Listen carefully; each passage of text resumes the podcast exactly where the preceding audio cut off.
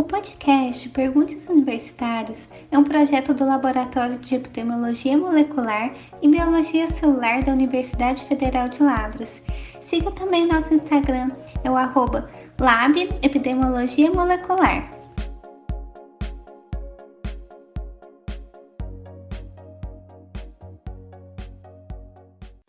Oi, pessoal, tudo bem? Hoje a gente começa um novo podcast, né? Nós vamos continuar aquela série que a gente vem abordando sobre zoonose, sobre doenças que são comuns à população humana e à população animal. E hoje a gente tem uma grande convidada, uma especialista, para conversar com a gente. A professora Fernanda Morcati Coura, que é professora do Instituto Federal de Minas Gerais, em Bambuí. Ela vem falar com a gente sobre ah, uma bactéria muito importante, tanto na saúde animal quanto na saúde humana, que é a Escherichia coli. É, ela vai abordar vários, vários aspectos da, da doença nas duas populações e também como que a gente faz para prevenir e, e, entender como que a doença acontece. Então, espero que vocês aproveitem bastante. Continuem seguindo a gente nas redes sociais. Então, Muito obrigada, professora Elaine. Obrigada, professora Fernanda, por estar aqui com a gente, por ter aceitado o convite. Meu nome é Eduarda, eu sou docente da graduação em Medicina Veterinária. E para a gente começar a falar sobre a bactéria que nós elegemos aqui para fazer o nosso podcast, eu queria fazer uma pequena introdução para que todo mundo que esteja ouvindo a gente possa entender a importância dessa bactéria, a importância dela na saúde pública. Bom, a Escherichia ela é uma bactéria bacilar muito comum no trato gastrointestinal dos animais endotérmicos. E a maioria das suas amostras são inofensivas e fazem parte da microbiota intestinal animal, elas vivem em simbiose com o hospedeiro e elas têm algumas funções muito importantes, como impedir a colonização de bactérias patogênicas, ou seja, aquelas bactérias que causam doenças. Apesar da maioria benéfica, existem algumas que causam doença e elas são bem comuns e elas são também de grande importância. Professora, a gente queria saber o que, que distingue uma E. coli inofensiva, que pertence à microbiota intestinal, de uma E. coli patogênica. Bom, gente, obrigada pelo convite. É com imensa satisfação que eu falo de Escherichia coli, eu gosto demais. E apesar dela ser ah, estudada há bastante tempo, essa característica que você comentou, dela fazer parte da microbiota intestinal e ao mesmo tempo causar doença, é que torna a Escherichia coli tão interessante. Então, como você disse, ela faz parte da microbiota intestinal dos animais, dos animais vertebrados, dos animais endotérmicos, né, como você comentou e ela tá ali de forma inofensiva. Só que a gente sabe que ela tem algumas características que para o intestino, como você disse, seria benéfico para competir com algum patógeno, para metabolizar algumas substâncias é, que vêm da, da, da, ingestão, mas por algum motivo ela carrega né, genes ou características que a tornam patogênica. Então, a gente tem as bactérias Escherichia coli que nós consideramos comensais. O que, que, são essas comensais? Elas são encontradas naquele habitat, naquele hospedeiro, então a gente tem que ter muito claro isso também na Escherichia coli. É, muitos hoje falam que a gente tem que estudar Escherichia coli né, na visão de saúde única. Em que ambiente eu estou estudando, que hospedeiro eu estou estudando, é, que órgão eu estou estudando, muitas vezes tem muita diferença, e até mesmo aonde ela está está sendo encontrada. Então, a gente tem as que são encontradas basicamente no, no trato intestinal dos animais, e elas são chamadas de comensais, e porque ali elas não estão causando nenhum malefício para o hospedeiro. E a gente tem algumas que são classificadas como extraintestinais, que são aquelas que causam doenças fora do intestino. Então, elas estão muito associadas a infecções do trato urinário, elas estão associadas a meningite em criança, elas estão associadas às vezes a uma septicemia, quando consegue alcançar a corrente sanguínea, por exemplo, e as que são causar, que causam também diarreia. E é interessante entender que essas que causam diarreia, geralmente elas vão causar diarreia em hospedeiros imunossuprimidos ou que por algum motivo a barreira intestinal foi alterada, ou porque naquela espécie ela causa doença. Como assim? Então a gente tem é, as bactérias por exemplo, que são encontradas nos ruminantes, principalmente né, os bovinos, os ovinos, até os búfalos, que são, são chamadas de Escherichia coli enteromorrágica. O que, que significa isso? A coli, gente, ela tem, para eu classificar ela, hoje, há muito tempo usava-se sorologia. O que, que, é isso? Eu tentava identificar por reações sorológicas quais eram as, os antígenos que essa bactéria tinha que me permitia classificar. Hoje a gente faz já testes moleculares, sequenciamento, e a partir de, dessas características de qual hospedeiro eu estou falando, qual órgão eu estou falando, e às vezes é, que genes eu estou falando, eu nomeio ela. Então a Escherichia coli seria né, a espécie como um todo, e dentro dela eu vou ter as que causam doença.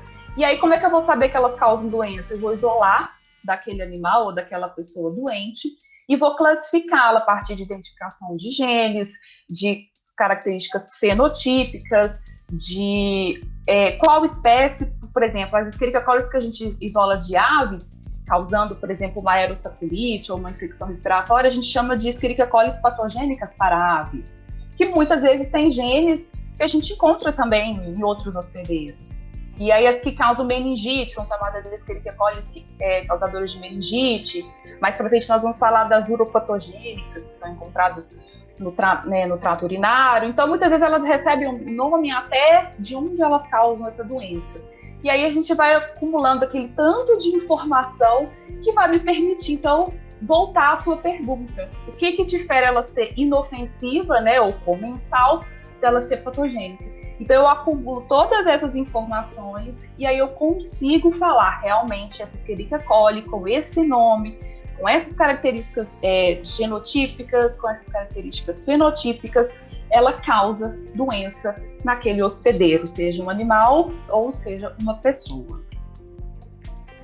Obrigada, professora. Como você já comentou aqui um pouco sobre os tipos de infecção que ela causa, eu queria que você pudesse explicar um pouquinho melhor para gente quais são as infecções mais comuns causadas por essas bactérias e, se for mais simples também, o, o mecanismo. Bom, é, com relação aos tipos de infecção, justamente por a forma de infecção mais comum ser a fecal oral, que a gente tem mais comum são as, as Escherichia causando diarreia. Então, são as que a gente chama de diarreiogênicas. É, o mecanismo é muito complexo, gente, gente, porque, como eu disse, eu diferenciar uma Escherichia de comensal ou de inofensiva para aquela que está causando doença, me exige acumular várias informações genéticas. Então, identificar é, potenciais fatores genéticos que permitem ela estar tá causando diarreia naquele hospedeiro, naquele animal ou naquela pessoa. Então, falar um pouco de mecanismo é realmente muito complexo porque a gente tem vários genes relacionados. Mas a gente pode simplificar pensando que, para eu ter, por exemplo, as infecções mais comuns, que são diarreia, ou até mesmo as extraintestinais, que são mais raras, mas a gente tem, eu tenho que permitir que essa bactéria né, faça adesão ou que colonize aquele hospedeiro e aquele órgão, aquele nicho que ela está causando infecção. Então, nós temos aí algumas proteínas ou até mesmo que a gente chama de adesinas que permitem às bactérias, a Escherichia coli, se aderir. E aí, ao ela se aderir, por exemplo, no intestino, eu impeço que ela vá embora no com peristaltismo. E a partir daí, então, ela começa, por exemplo, eu estou falando de um hospedeiro que ela causa doença, ela começa a produzir então outros fatores. Ah, será que ela tem uma toxina que, por exemplo, aumenta é, fluxo de água na célula e eu tenho uma diarreia secretória? Ou será que ela tem algum gene que destrói o meu enterócito e aí eu tenho uma diarreia por destruição, uma, di uma diarreia absortiva? É, será que eu estou falando de uma bactéria que tem os dois? Então, muitas vezes, os mecanismos falando das infecções diarreogênicas, é, vai depender muito da bactéria que eu estou falando. O que, que, significa isso, gente? Tem é, dentro das diarreogênicas, a gente tem algumas as, as E. coli, elas são classificadas em que a gente chama de patotipos, ou vocês podem encontrar também como patovares. O que, que, é isso? Eu pego todas as características genéticas e falo de qual patotipo é aquela bactéria. Uma que a gente vê muito para humano é a Escherichia coli enterohemorrágica, ou que a gente chama de EREC, ou muitas vezes também a gente vê como sinônimo a produtora de toxina Shiga ou STEC. O que significa? São aquelas bactérias que produzem toxina Shiga e que se aderem intimamente ao enterócito. E aí a gente tem uma lesão muito característica do intestino e a produção dessas toxinas. Que aí, dependendo do hospedeiro que eu estou falando, essas toxinas elas podem sair, né, serem, entrar na corrente sanguínea e achar receptores fora do intestino ou não encontrar. E isso foi interessante para a E. coli, principalmente pensando na EREC, que causa uma diarreia hemorra é, bastante hemorrágica em ser humano e uma síndrome sistêmica em humano, porque ela tem essa toxina Xiga, nos bovinos e nos ruminantes, que são os principais reservatórios de EREC, eles têm ela né, no, no, como comensal do trato intestinal. E se, por exemplo, durante um abate mal feito, essa carne foi contaminada, ou, por exemplo, durante é, eu tirar um leite e não pasteurizar e ingerir ele né, cru e teve contato com as fezes de bovino, ou eu irriguei né, uma, um vegetal com uma água contaminada com fezes, o ser humano se contamina de forma fecal oral, ele com no intestino ele se liga porque ele tem uma adesina específica e produz essa toxina que os bovinos não têm receptor para essa toxina. Já o ser humano tem, e ele tem esses receptores inclusive nos rins. Então, algumas das complicações que a gente tem por EREC seriam as, as complicações renais, causando a síndrome urêmica sistêmica. Então isso é muito interessante, a gente volta naquilo que a gente falou da, da Escherichia coli, eu tenho que vê-la, qual hospedeiro eu estou tratando, qual órgão eu estou lidando, é, qual ambiente eu estou falando, é um ambiente rural, é um ambiente de abate, é um ambiente urbano, então eu tenho que conectar todas essas informações. Então as mais frequentes seriam então as diarreiogênicas, porque ela é fecal oral. E aí, de alguma forma, essas bactérias que são é, de origem fecal oral, se elas né, é, encontrarem um nicho extraintestinal, elas podem causar infecções extraintestinais. Então, por exemplo, as que causam infecções urinárias, por exemplo, eu tenho contaminação de catéteres em hospital, né, ou de, durante procedimentos, durante relações sexuais, ou mesmo falta de higiene, de alguma forma essa bactéria intestinal, ela acende via trato urinário. Então ela encontra ali um outro nicho e aí ela tem características que permitem que ali naquela né, fora do intestino ela cause também infecções extraintestinais. Então, primeiro a gente tem as infecções intestinais como mais frequentes causadas por essas bactérias, daí a importância né, dos procedimentos de higiene na produção de alimentos, da qualidade da água, e a gente tem as extraintestinais também muito frequentes. E dentro das extraintestinais, as infecções urinárias seriam realmente as mais frequentes, tanto nos animais quanto no ser humano. E aí a gente tem algumas mais raras, que são septicemias, que são é, as infecções respiratórias, né, pneumonia, a gente tem alguns casos, tanto em animal, é, principalmente aves, muito comum, né, as aerosaculites, e aí a gente tem também as meningites relatadas em crianças, e seriam as menos frequentes dentro do, desse grupo de Escherichia coli que causa doença. Então, falar dos mecanismos é um pouco complexo, porque é isso que a gente comentou. Eu tenho que pensar, às vezes, qual hospedeiro, porque às vezes eu estou falando de um que não tem receptor, então aquela toxina que ela produz não causa nenhum efeito. Eu estou falando de um órgão que não tem ou que tem um receptor. Então, falar de mecanismo é bem complexo e aí exige bastante leitura para entender como que esses genes funcionam. O que a gente tem que entender é isso que a gente já comentou mesmo é, que ela possui essas, esses fatores que permitem colonizar aquele ambiente e aí, de alguma forma, fazer uma alteração tecidual ali, alguma lesão que eu vou verificar na infecção por E. coli.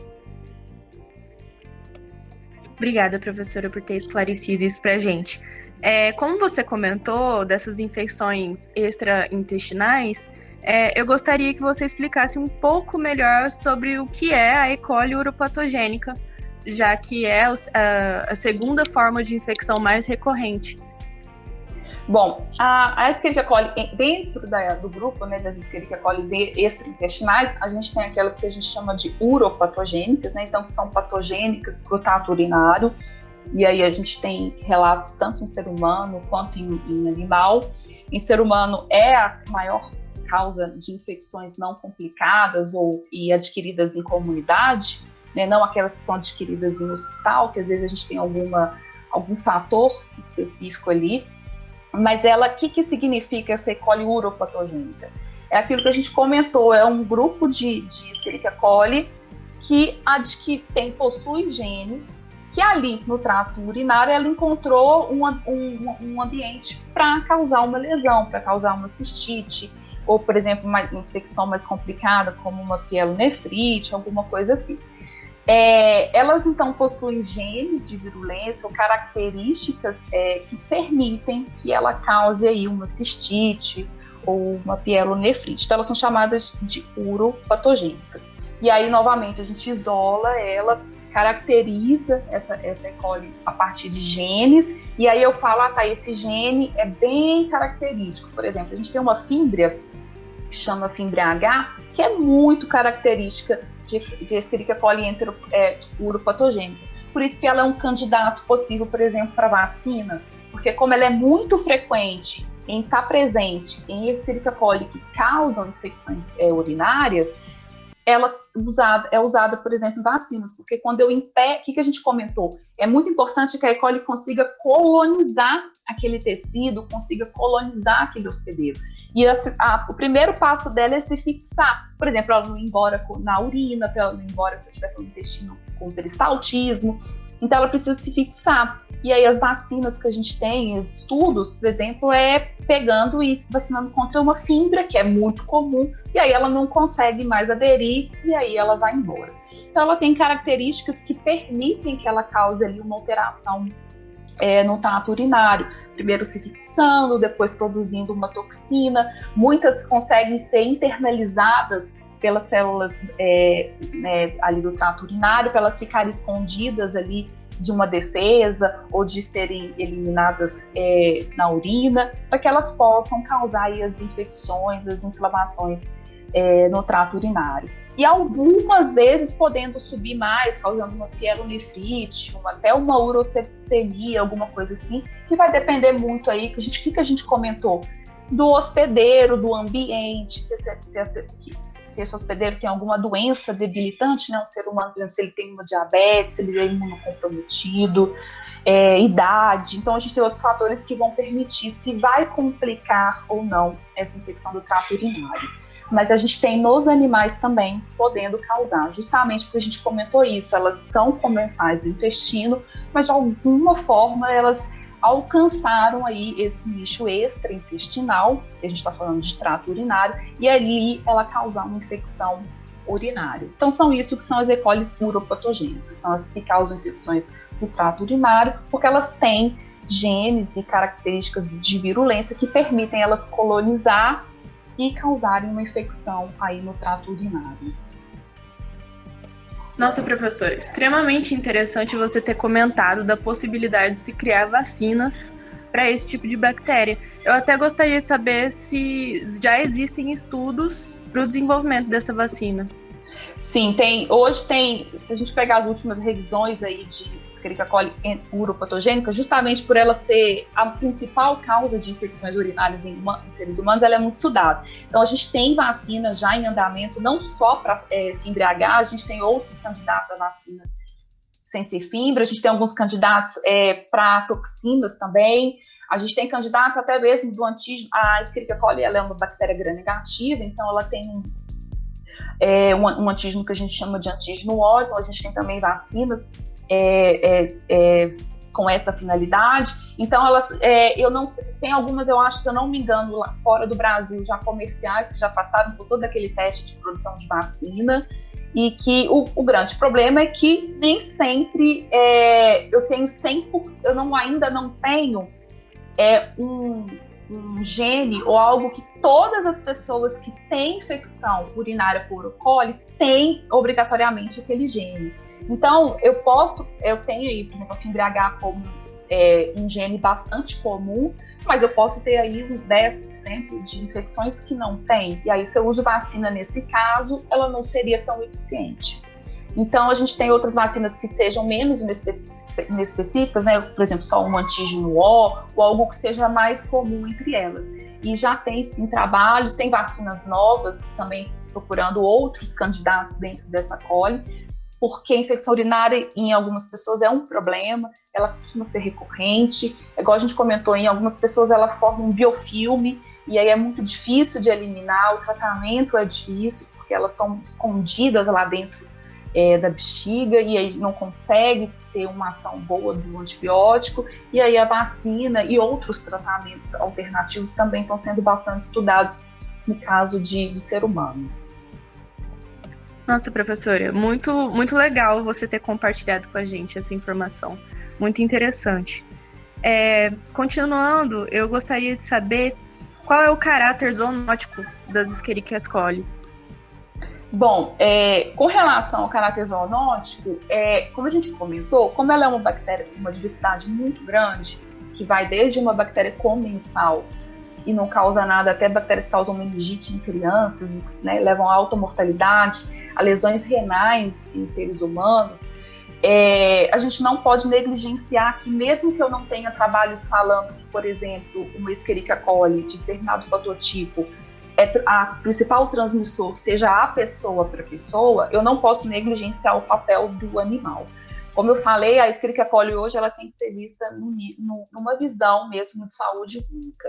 Então esse caráter zoonótico ele não pode ser negligenciado. Como a gente tem uma bactéria que tem genes e que ali no intestino não estão causando nada naquele hospedeiro, naquele ambiente, eu não posso falar que se eu mudar de ambiente, se eu mudar de hospedeiro, de órgão, eu não tenha uma doença. Então, por exemplo, as Escherichia coli interhemorrágicas ou produtoras de toxina Shiga, que são as EREC e as SPEC, elas são muito importantes para o ser humano. Os ruminantes, como eu comentei rapidamente, eles são reservatórios. E aí é muito importante é, tomar cuidado na hora do abate para não ter contaminação de carcaça, na hora de retirar o couro do, desse animal, não ter é, liberação de partículas bacterianas e contaminar. Tomar muito cuidado com a qualidade da água que eu estou irrigando, por exemplo, minhas frutas e vegetais. Então a gente tem surtos de coli é, hemorrágica, não, porque ela é muito vista é, nos Estados Unidos, é sempre a foto de um hambúrguer. Quando eu quero é, falar de EREC ou de STEC, eles botam a foto de um hambúrguer. Por quê? Porque ela foi descoberta como, é, né, nos anos 1980, alguma coisa assim, como a principal fonte de infecção, o hambúrguer, né, uma carne mal passada, que ali no meio eu tinha partículas de bactéria viáveis e a pessoa ingeriu e ela teve uma, uma infecção por EREC. Então, ela é muito é, é, ligada à carne, principalmente né, bovino, porque ele é um importante preservatório, ele tem a bactéria e não causa nada nele mas a gente não pode negligenciar, por exemplo, a utilização de água para irrigar é, frutas e vegetais e essas frutas e vegetais não serem higienizadas antes do consumo. A gente tem relatos também, inclusive, de crianças ou pessoas que tiveram contato com animais de zoológico e aí como eu comentei, ela é fecal oral, né? Eu pego no animal, coloco a mão na boca. A gente tem relatos de, de, de pessoas que se contaminaram visitando um zoológico. A gente tem relatos de pessoas tomando um suco de fruta porque a fruta não foi higienizada. A gente tem relatos, inclusive, de tomar cuidado muito com a utilização, por exemplo, de cama de frango para fertilizante, né, como fertilizante, de ter inativado é, Escherichia coli para não ter contaminação dos meus vegetais, dos meus frutos. Então, algumas são bem características como um potencial zoonótico, que seria a EREC e a STEC. Outras, a gente ainda fica muito na dúvida porque ainda não houve muito link. Então, por exemplo, a ETEC, que é a enterotoxigênica, ela é muito importante para criança, diarreia de criança, diarreia dos viajantes, e parece que ela é muito espécie específica. O que, que significa isso? Que a ETEC que causa diarreia em ser humano, ela é característica de ser humano, a que causa em bovino é bovino. Mas, novamente, a gente não pode negligenciar o papel dela poder causar doença. A gente teve um surto em 2011 na, na Alemanha que mostrou muito a plasticidade genética de coli.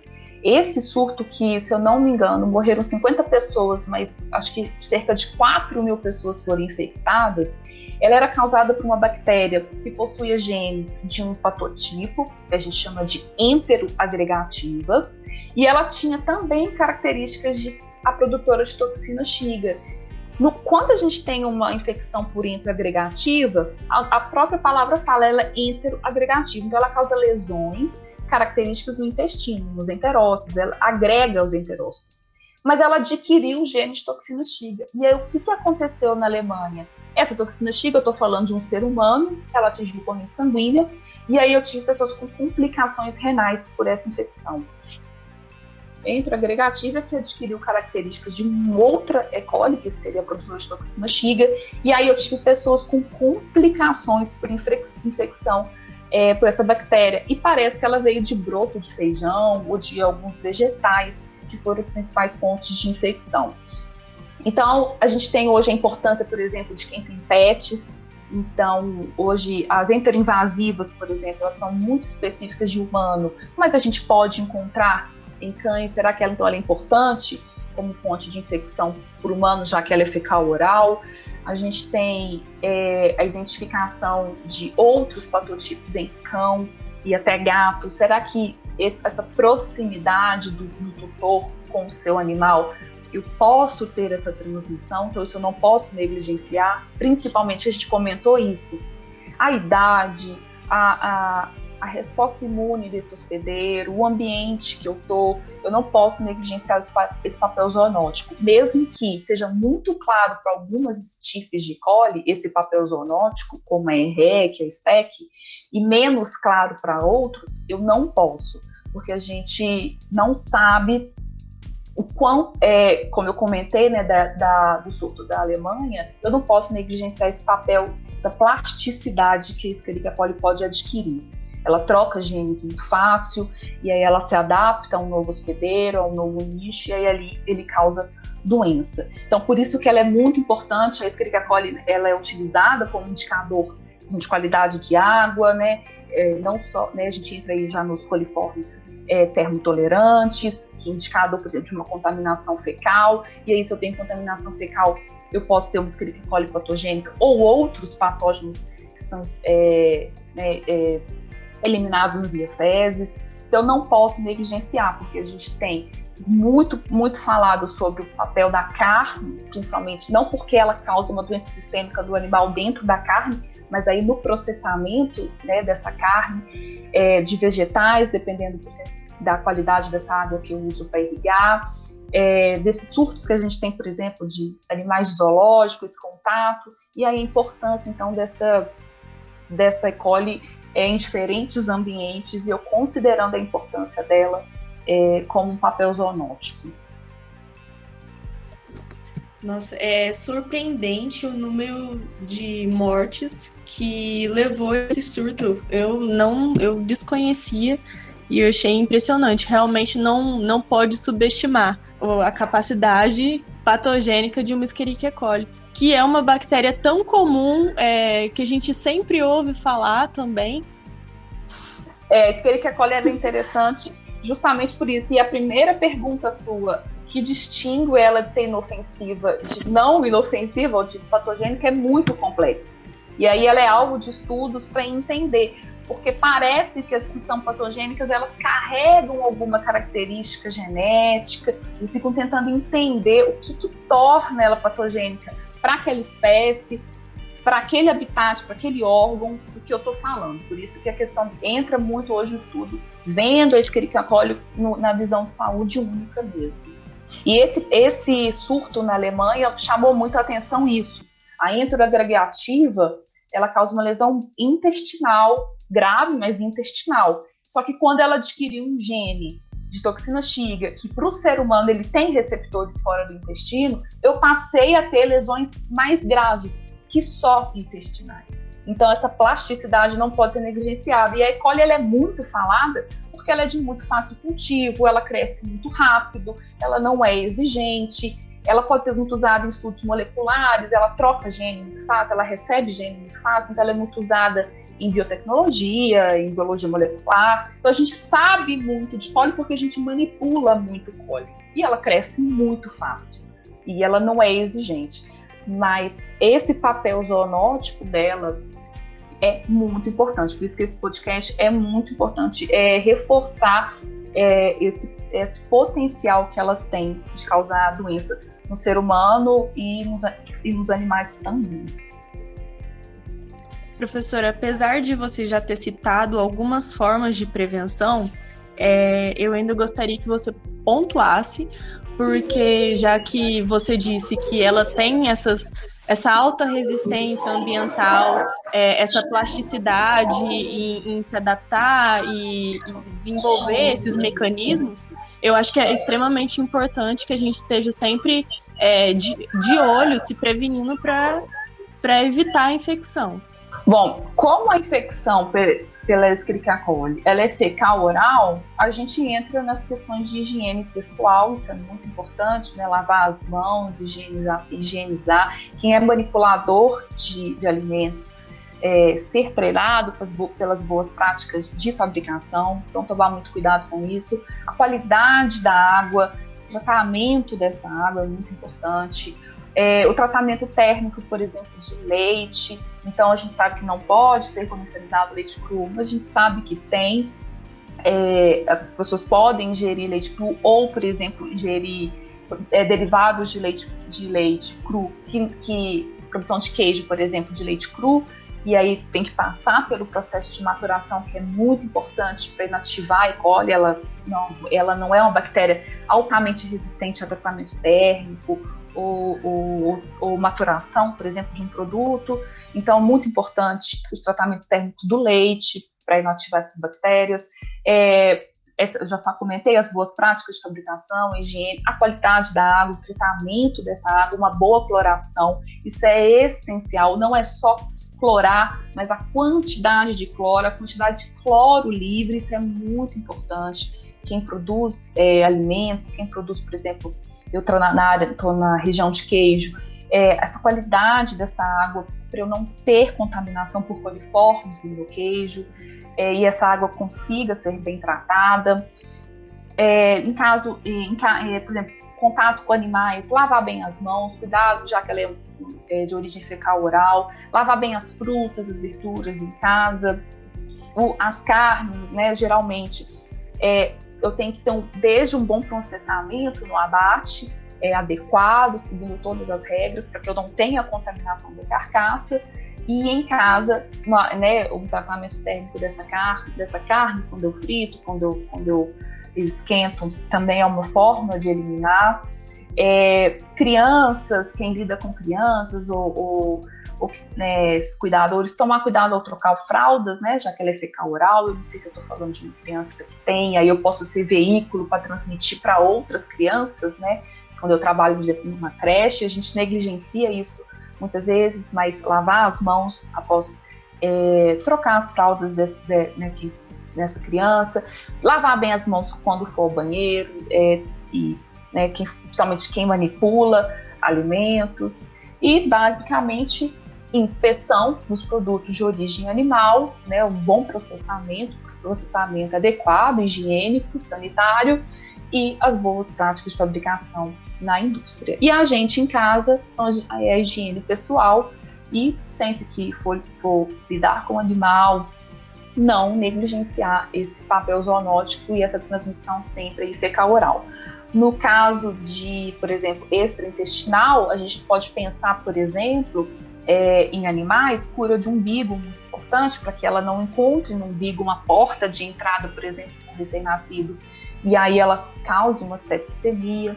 É, no caso de uropatogênicas, higiene pessoal, para que ela não, não, não saia né, do intestino e consiga atingir aí o trato urinário. É, pessoas que passam, é, que lidam com pessoas no hospital, então, né, até mesmo animais, cuidados aos procedimentos, procedimentos com materiais esterilizados, limpos, é, tudo feito de maneira higiênica, porque a gente, é o que a gente comentou, ela é intestinal, mas ela encontra um ambiente extraintestinal, ela pode causar também infecções.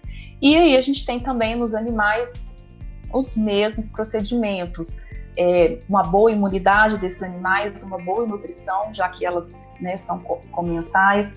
É, no caso é, de bovinos, a gente tem as mastites ambientais, então tomar muito, é, to, é, realizar os procedimentos para controle de mastites ambientais que podem ser causadas por coli, e basicamente são esses os, as formas de prevenção. Professora, é, é interessante porque assim a gente faz o podcast procurando ser o mais direto possível, é, tentar fazer as perguntas que abrangem mais o assunto que a gente está falando, né? Para não faltar coisas, mas a sensação que fica é que a gente poderia ainda ficar horas aqui falando sobre e ainda assim poderia ter, ter assunto faltando, é, além do que a gente focou aqui, que, claro, é, são as, as E. coli patogênicas, mas também tem as comensais, como você disse, que também são extremamente interessantes e talvez a, a gente até aborde um, um próximo podcast. Bom, eu agradeço demais o convite e é isso que você falou, esse caráter comensal patogênico da Escherichia coli é motivo de muitos estudos para tentar entender e o futuro para entender mesmo são os, os são os sequenciadores, né, sequenciar geneticamente, tentar entender. A gente tem hoje, não, eu acabei não comentando, a gente tem hoje é, clones pandêmicos de coli, por exemplo, uropatogênicas, que são muito patogênicas. A gente tem um tipo aí que a gente chama de ST131, que é muito patogênico para o humano, porque ela carrega uma resistência antibiótico muito alta, são geralmente multiresistentes. Então acaba que o futuro, para a gente entender, e hoje a gente entende, né, o futuro já chegou nesse caso, é, é, o sequenciamento genético, é entender como esses clones acontecem, onde eles estão, como que ocorre essa transmissão, qual o papel, por exemplo, de uma pessoa, de um animal nesse ambiente. Por isso que essa questão da coli hoje vista na saúde única é muito importante. Quem é como ela é zoonótica, como que essa pessoa se contaminou, como que esse clone chegou. Então, o, o sequenciamento genético da, das coles e esse entendimento, que fica muito a nível de pesquisa, né? Porque quando você pega uma infecção, é, por exemplo, urinária no hospital, a gente fica muito a nível de identificar o agente, o antibiograma, porque eu quero salvar aquela pessoa, eu quero tratar aquela pessoa. Então, entender isso fica a caráter da pesquisa. Então, a gente já tem trabalhos, por exemplo, esses clones pandêmicos, encontrou na pessoa e até mesmo no animal que ela tem em casa. Então, essa relação é, genética é, das amostras que a gente tem nas pessoas, nos animais e no ambiente vai ser muito importante para a gente entender o que a gente foi uma das nossas perguntas, esse caráter zoonótico, como que ela se torna patogênica para alguma espécie. Por isso que ela é alvo de estudo é, e e sempre vai ser por causa dessa plasticidade e desse potencial patogênico que ela tem para as diferentes espécies e para o ser humano. É extremamente interessante e provavelmente é, a gente volte a abordar as Escherichia coli, porque elas têm realmente é, muito é, muito material para gente aqui do podcast, né? Elas são extremamente interessantes e, infelizmente, em um podcast só a gente não consegue abordar tudo. Professora, eu gostaria agora no fim de agradecer você a ter reservado um, um pouquinho do seu tempo para estar aqui compartilhando todo o seu conhecimento é, sobre essas bactérias, por ter sido tão esclarecedora em todo o podcast. É, muito obrigada mesmo. Eu que agradeço, gente. Obrigada pelo convite.